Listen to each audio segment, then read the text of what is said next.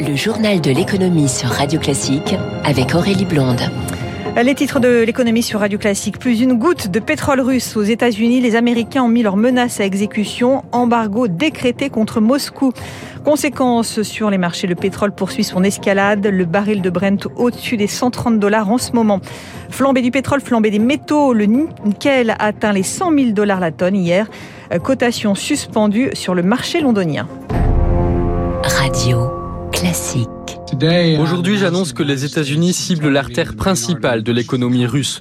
Nous interdisons toutes les importations de pétrole, de gaz et d'énergie. Cela signifie que le pétrole russe ne sera plus accepté dans les ports américains et que le peuple américain portera un nouveau coup puissant à la machine de guerre de Poutine. Voilà l'annonce de Joe Biden hier en fin de journée. Les Américains n'achèteront plus de pétrole et de gaz à la Russie. Dernière sanction en date contre l'invasion de l'Ukraine. Joe Biden qui a précisé que cette interdiction se faisait sans participation de ses alliés. Éric Mauban, cette sanction est avant tout symbolique. Elle ne va pas déstabiliser l'économie américaine. Effectivement, le pétrole russe, c'est 3% de la consommation des Américains, rien de stratégique. Washington n'aura aucune difficulté à produire davantage d'or noir. Les forages de pétrole de schiste ne demandent qu'à reprendre. Une perspective cependant vue d'un mauvais œil aux États-Unis en raison des nuisances sur l'environnement. La Maison-Blanche va préférer intensifier les négociations avec le Venezuela et l'Iran afin de leur permettre d'augmenter l'offre mondiale de pétrole. Quant à l'Europe, eh bien, elle s'avère impuissante à décréter un tel embargo. Certains pays, notamment l'Allemagne, ne disposent pas des infrastructures leur permettant de s'affranchir de l'offre de pétrole et surtout de gaz russe. Une dépendance que l'Union européenne entend bien réduire au cours des prochaines années. Le sujet sera demain au cœur des discussions du sommet européen qui se tiendra à Versailles. Merci Eric Mauban. Et le président américain s'est dit conscient que les pays européens ne pouvaient pas en faire autant, mais il a précisé que la décision avait été prise en coordination avec ses alliés.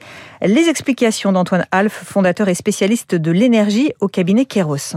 Il est absolument hors de question que les États-Unis imposent par la force à tous les importateurs de pétrole russe de mettre un terme à ces importations du jour au lendemain. Il y a un effort de concertation, d'activité coordonnée avec l'Europe. Et par ailleurs, les États-Unis sont en train d'essayer de trouver des sources alternatives d'approvisionnement, notamment euh, en envisageant d'alléger ou de suspendre les sanctions sur le Venezuela. Et parallèlement, il y a bien sûr des négociations avec l'Iran sur les questions nucléaires qui pourraient se solder par le retour de l'Iran sur le marché pétrolier. Antoine Alf, fondateur et spécialiste de l'énergie au cabinet Keros. Conséquence de la décision américaine, le pétrole toujours proche de ses sommets. Le baril de Brent évolue en ce moment autour de 130 dollars. À New York, le WTI vaut 126 dollars. Les marchés boursiers ont plus ou moins résisté. Le Dow Jones lâche 0,6%, le Nasdaq 7,03%, baisse de 0,3% également à Paris pour le CAC 40, 5 962 points. À Tokyo, le Nikkei en ce moment en hausse de 0,6%. Et après les Américains, les Britanniques leur emboîtent le pas. Le Royaume-Uni va arrêter d'ici la fin de l'année les importations de pétrole russe. Les 27 se fixent quant à eux des objectifs. L'Europe veut diviser par trois l'achat de gaz russe d'ici à l'an prochain. Lors du sommet de Versailles, demain, les Européens devraient s'engager à sortir de la dépendance aux importations d'hydrocarbures russes, mais sans préciser de calendrier. En réaction aux sanctions européennes, Moscou menace de son côté pour la première fois de couper le gaz à l'Europe. Le Kremlin envisage de débrancher le gazoduc Nord Stream 1 alors que l'Europe dépend à 40% du gaz russe. Pourrait-elle faire face? Élément de réponse avec Eric Kioch. Menacer le gaz, c'est attaquer la production d'électricité, nos capacités à nous chauffer et à faire tourner les usines.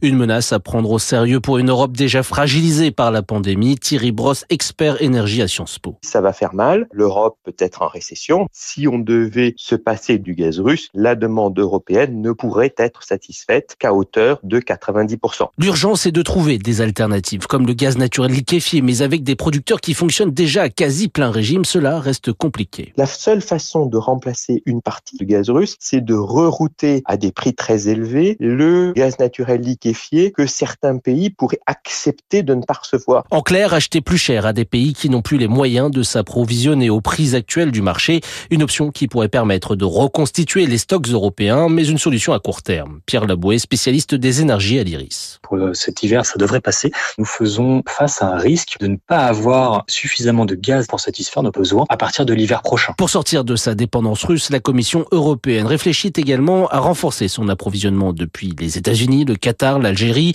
et à accélérer la décarbonation de son industrie. De quoi baisser sa consommation de gaz de 30%. Voilà pour les précisions d'Éric Kioch. La guerre en Ukraine qui fait également bondir les prix du nickel, car la Russie en est le premier producteur mondial.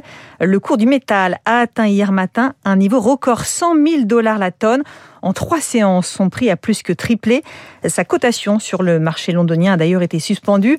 Un record sur le nickel qui va impacter le secteur automobile, car ce métal est un élément clé des batteries des véhicules électriques, comme l'indique Flavien Neuvy, économiste, directeur de l'Observatoire CTLM dans une batterie de voiture électrique, il y a à peu près 50 kg euh, de nickel. Si les cours s'envolent, évidemment, c'est des coûts de production qui sont plus élevés et à la fin, ça fait des prix de vente qui sont encore plus élevés. Alors déjà que avant même le début de la crise en Ukraine, on savait que les prix de vente des voitures électriques étaient plus élevés que les voitures thermiques. Alors évidemment, si on continue à avoir comme ça des cours qui s'envolent, c'est vrai pour le nickel, c'est vrai pour le cobalt, c'est vrai pour le lithium. Évidemment, ça remet en question purement et simplement la compétitivité de la voiture électrique, même s'il ne faut pas tirer de conclusion définitive de cette hausse brutale liée à la guerre. Ça rappelle quand même que la voiture électrique, aujourd'hui, sans les aides publiques, on ne vendrait pas de voiture électrique ou très peu.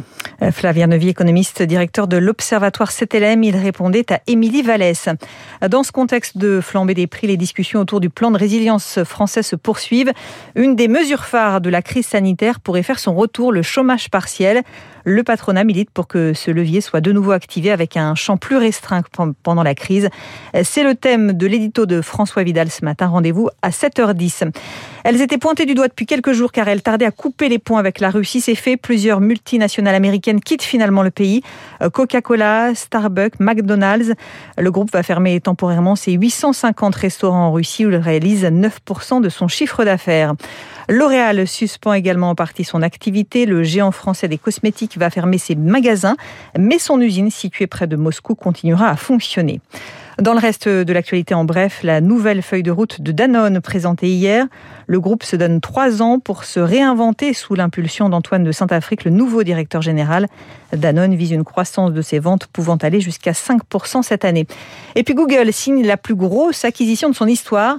Le géant américain rachète Mondian, un spécialiste de la cybersécurité, pour près de 5 milliards et demi de dollars.